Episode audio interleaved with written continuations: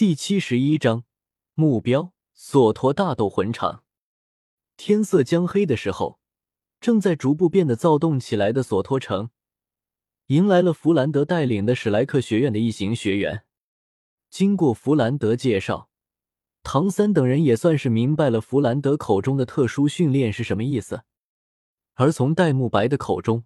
大家也了解到了。弗兰德要求大家在毕业之前拿到银斗魂勋章到底有多么的困难？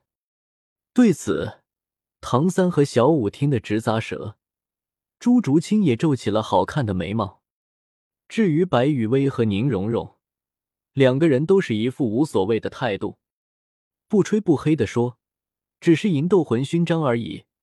对于白雨薇和宁荣荣两个人来说，实在是太容易了。以白雨薇和宁荣荣两个人现在的实力，哪怕是不开武魂，只凭借身体的力量以及近身战斗的技巧，都可以轻松的打出来一个银斗魂的勋章。唯一让白雨薇和宁荣荣比较在意的，就是索托城的大斗魂场里面有没有招足够多的魂宗级别的对手。总不能让白雨薇和宁荣荣两个人自己调人过来和自己斗魂吧？斗魂场的战斗方式主要分为一对一、二对二和群战三种方式。每位参加斗魂的魂师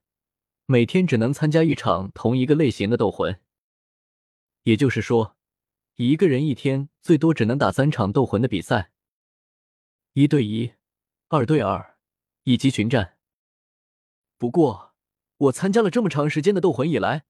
都没有见过有哪位这么疯狂的魂师。最多的，也就是每天打一场一对一的斗魂，然后再打一场二对二的斗魂罢了。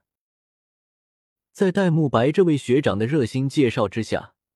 唐三、小五和朱竹清三个人对斗魂场的规矩有了一个比较明确的了解。而白雨薇和宁荣荣两个人在天斗城的时候，可是没少在天斗城的斗魂场看斗魂比赛的，所以。对斗魂场的规矩和那些不能明说的猫腻，白雨薇和宁荣荣两个人可是比戴沐白知道的还要多，还要详细。雨薇，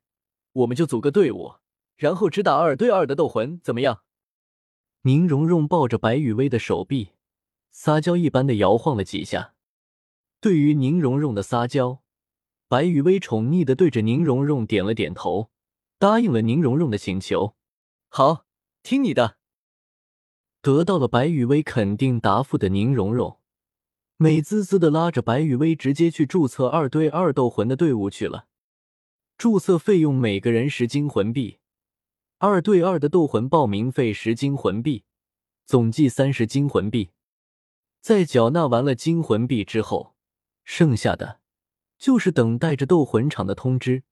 然后进行二对二的斗魂了。白雨薇和宁荣荣两个人的组合。名字叫做星月琉璃，嗯，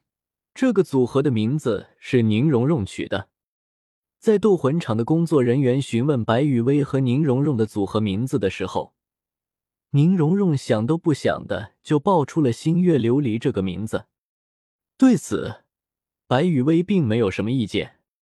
看着开心不已的宁荣荣，白雨薇也是笑了笑，随着宁荣荣开心就好。等到唐三等人注册好了参与斗魂的身份，正在商讨着怎么组队斗魂的时候，索托城的大斗魂这边已经通知白雨薇和宁荣荣准备进行二对二斗魂的上场了。出于对同伴的关心，以及想要更加直观的了解斗魂，唐三等人暂时的停下了自己等人对组队斗魂的商讨，集体在包间中等待着观看白雨薇和宁荣荣的斗魂。至于斗魂场里面的这种消费不俗的包间，肯定是宁荣荣出钱包下来的了。毕竟，如果不是为了陪伴白雨薇，宁荣荣可没什么心情去打什么斗魂比赛。事实上，对于战斗，宁荣荣还是很喜欢的，甚至可以说很享受。但是，宁荣荣喜欢的是那种以生死为搏杀的战斗。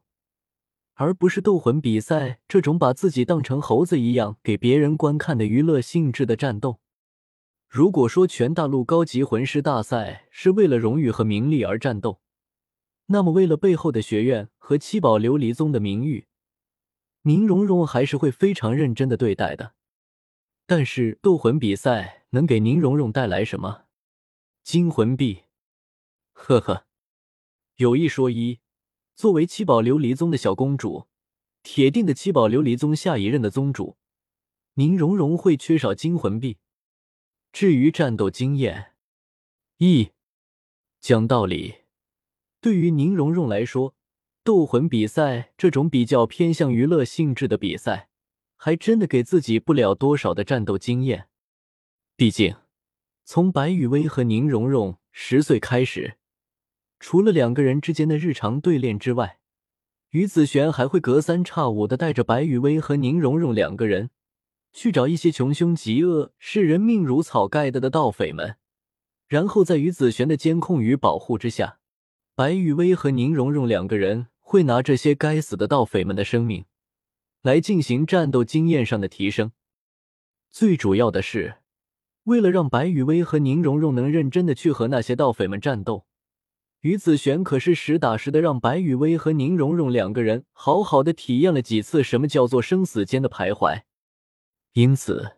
有着充足战斗经验，将斗魂比赛看作是一场娱乐活动的宁荣荣，能参加斗魂比赛，已经让宁荣荣做出相当大的让步了。宁荣荣有着自己的骄傲，有着自己的想法和性格，但任何事情只要一涉及到白雨薇，那么宁荣荣就会放下自己的骄傲、想法和性格。然后开开心心，一脸幸福，心中满是甜蜜的陪伴在白雨薇的身边。只能说，宁荣荣和白雨薇之间，已经不是一句局势大好就能形容的了。可可，至于说在斗魂比赛的准备阶段，还要和一群人挤在满是怪异味道的备战区这一点，宁荣荣是死活接受不了的。事实上，别说是宁荣荣了，就算是白雨薇。都接受不了斗魂场共用备战区的那种环境，又不是付不起包厢的金魂币，为什么要委屈自己挤在满是怪异味道的集体备战区？于是，沾了宁荣荣这位小富婆的光，史莱克学院的一群人都进入了宁荣荣包下的包厢里面。索托大斗魂场的豪华包厢里面，看着包厢中的那些酒水零食。以及事后在侧的漂亮小姐姐们，铁公鸡属性深入骨髓的弗兰德忍不住心中直抽抽。这种规格的豪华包厢，花费恐怕需要上百金魂币吧？上百金魂币的开销，哪怕花费的不是自己的金魂币，弗兰德还是感觉自己的小心脏抽搐的有些厉害。至于史莱克学院里面的其他人，唐三和小五倒是还好。只是比较好奇，而戴沐白和朱竹清怎么说都是大家族出身的子弟，即便现在属于比较悲催的状态，但是一些该有的眼界和见识还是有的。但是奥斯卡和马红俊两个人就不一样了，看着包厢中那些身穿旗袍、侍候在侧，将自身的美丽给衬托的无比明显的侍女小姐姐们。奥斯卡和马红俊差点连口水都流下来。